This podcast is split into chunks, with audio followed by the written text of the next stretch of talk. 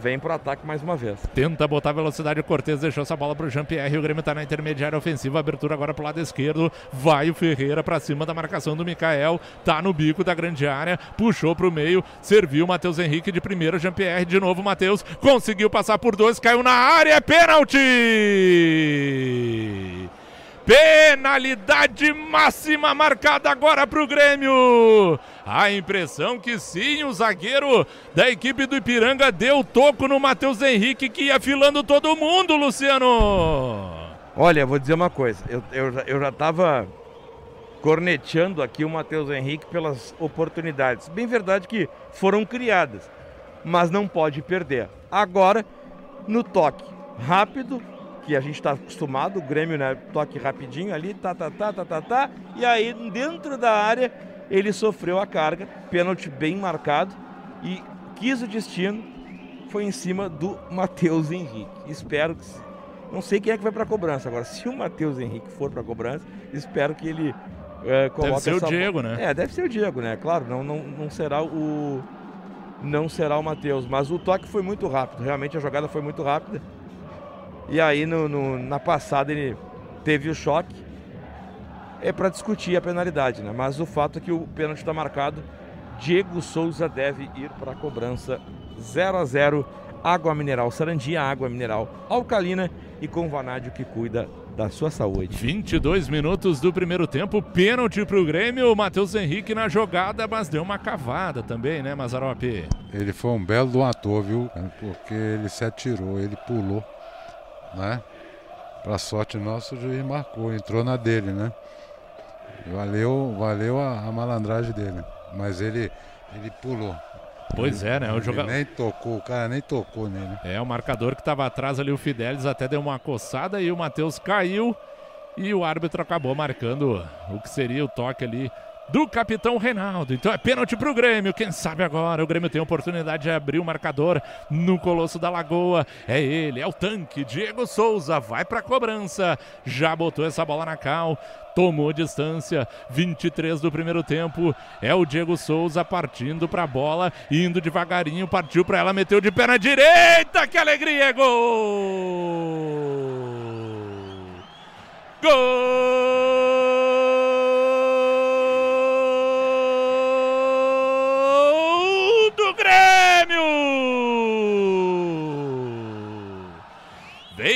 Com raiva nessa bola o Diego Souza.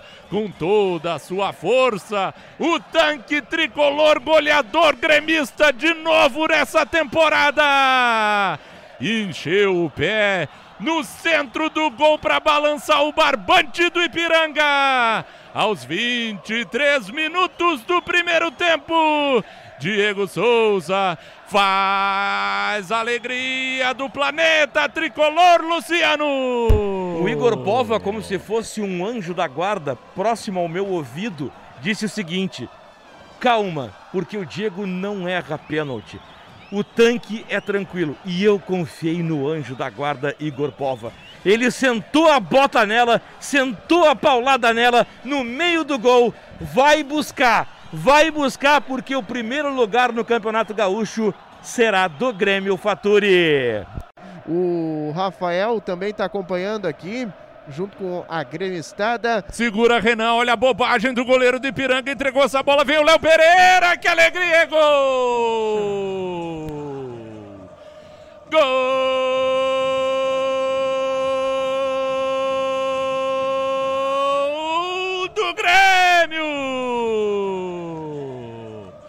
O Grêmio apertando a saída de jogo do Ipiranga. Aí o goleirão Paulo se atrapalhou todo, largou essa bola para o Jean-Pierre que só deixou o passe de lado pro Léo Pereira, que dominou com o gol aberto, meteu de perna direita. Aos 25 minutos do primeiro tempo, Léo Pereira faz alegria do planeta tricolor, Luciano. Graças a Deus. E olha, é marcação pressão, é assim que tem que ser.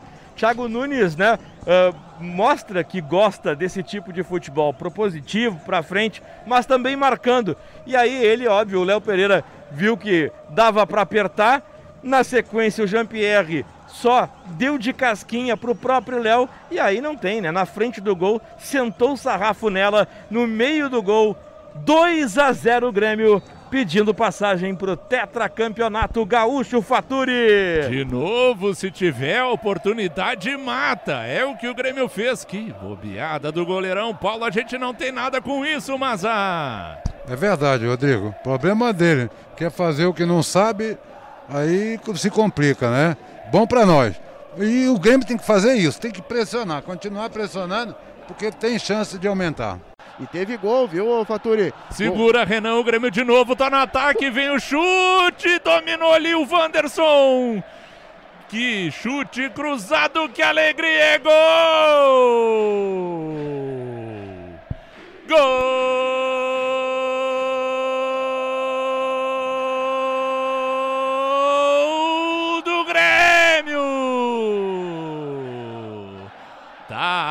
Aberta a porteira que nem falou o Mazarope. Chute do Ferreira, bateu na marcação, caiu lá pro lado direito onde estava o Wanderson que dominou no peito e sentou. O chute cruzado para mandar de novo pro fundo do barbante.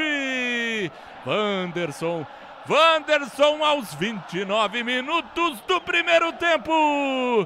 Faz alegria do planeta tricolor mais uma vez, Luciano. Cara, eu já tô, eu já tô vendo de outra volta nos embalos de sábado à noite, Faturi. Já tô bem louco. 3 a 0, praticamente matando o jogo aí antes dos 30 minutos.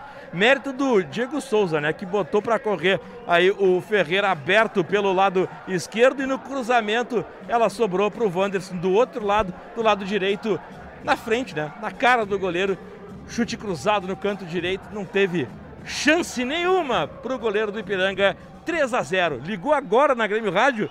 3 a 0. Abre a tua latinha, chama aquela pizza e vem com a Grêmio Rádio, Fatori. É, o Grêmio já tá fazendo o 3 a 0, um gol atrás do outro. Que loucura, Mazarope falou aqui antes.